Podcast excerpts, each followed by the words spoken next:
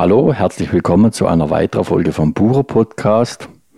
Schön, dass ihr wieder dabei seid. Vielleicht habt ihr mich sogar abonniert, wenn ihr den richtigen Knopf gefunden habt. Ich weiß, es ist noch ein wenig holprig, aber wir kriegen es nah. Und ich freue mich, dass immer mehr zuhören. Und ich sage einmal vielmals Dankeschön für das tolle Feedback von euch, liebe Hörer und Hörerinnen, wo ich kriege für meine bisherige Sendungen. Ich hoffe, dass auch weiterhin etwas für euch dabei ist, wo euch hilft, dass ihr wiederkommt. Heute geht es ums Thema Ehrlichkeit. Ehrlichkeit ist ein zentrales Thema. Viele erwarten es von anderen, doch Ehrlichkeit beginnt zuallererst einmal bei jedem selber. Wie sollen andere mit uns ehrlich umgehen, wenn wir nicht selber ehrlich zu uns selber sind? Es geht um Selbstbetrug, es geht um Projektion, um andere zu gefallen und oft ist die Angst da, wirklich ehrlich zu sein. Die Angst, dass man aus einem System rausfliegt, die Angst, dass man Ärger kriegt, die Angst, dass einem Partner und Freunde nicht mehr mögen. Aber mal ehrlich, was sind es für Freunde, was sind es für Partner, die einem nicht so akzeptieren können, lieben können, wie man wirklich ist. Das ist doch schade, wenn man nicht ehrlich sein darf. Ehrlichkeit fängt bei einem selber an. Ist man ehrlich gegenüber sich selber?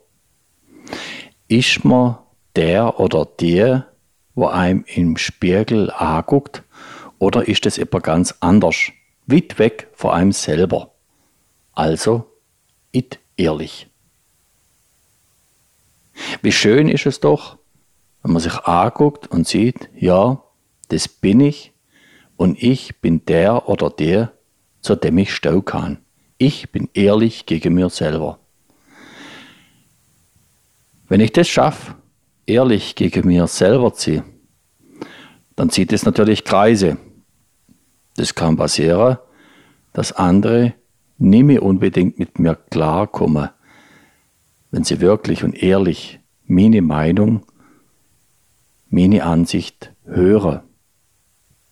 Das kann was anderes sein, wie ich früher erzählt habe.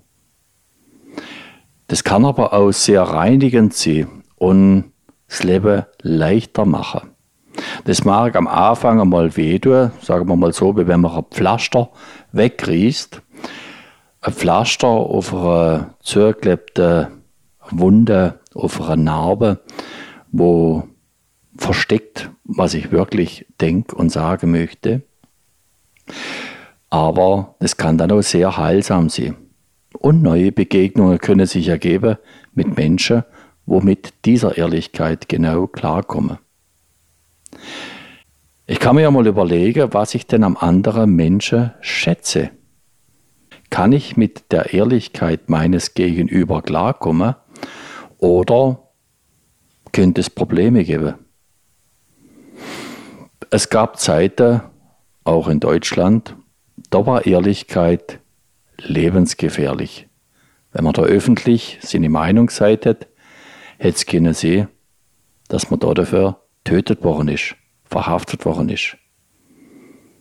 Momentan lebt man in einer Zeit von einer relativen Freiheit, von einer großen Möglichkeit, ehrlich zu sein. Und doch wurde dem mal in einer Fernsehreportage berichtet, dass der Mensch durchschnittlich am Tag 200 Mal lügt. Und es gibt auch Zeitgenossen, die bringen es auf deutlich mehr Lüge. 300, 400 Mal am Tag. Doch warum? Für wahr und für wer? Warum die Unehrlichkeit? Aus Angst vor Verletzung, aus Angst vor Einsamkeit, aus Angst, dass man nicht mehr so gemocht, geliebt wird, wie man ist? Was ist das dann für eine Anerkennung?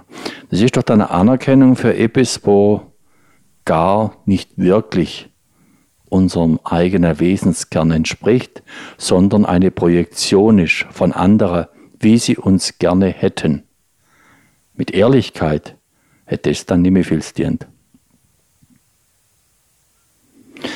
Auch ein Lamento über eine Situation, wo es wirklich so ist, ist fatal.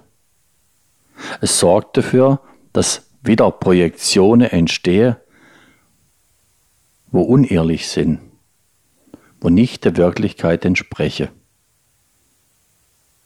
Anhand von der Sprache lässt sich auch oft erkennen, ob es jemand mit mir ehrlich meint oder ob er mich einfach nur anlegt, aus welcher Motivation auch immer. Er will etwas von mir, er will meine Stimme bei einer Wahl, er will mit mir ein Geschäft machen, er will eine Partnerschaft. Unterschiedlichste Gründe führen, dafür, führen dazu, dass unsere Gesprächspartner, unsere Mitmenschen uns gegenüber unehrlich sind. Durch genaues Zuhören und Beobachten können wir diese Unehrlichkeit ein Stück weit auch entlarven.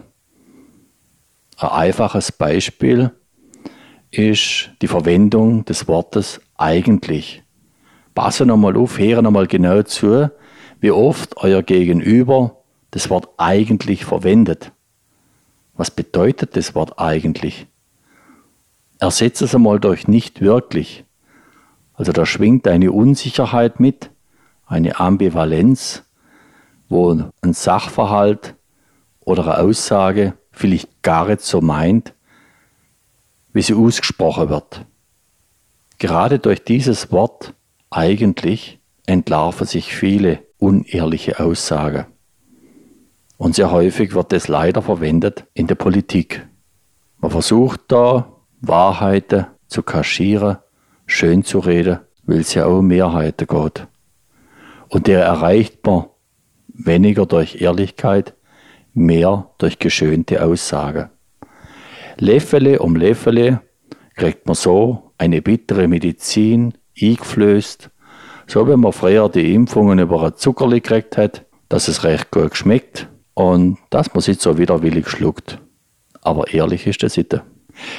Ein Landwirtschaftsminister in Neuseeland verlor wegen seiner Ehrlichkeit seinen Posten. Und so sind schon einige Köpfe gerollt für die Ehrlichkeit, im wahrsten Sinne des Wortes.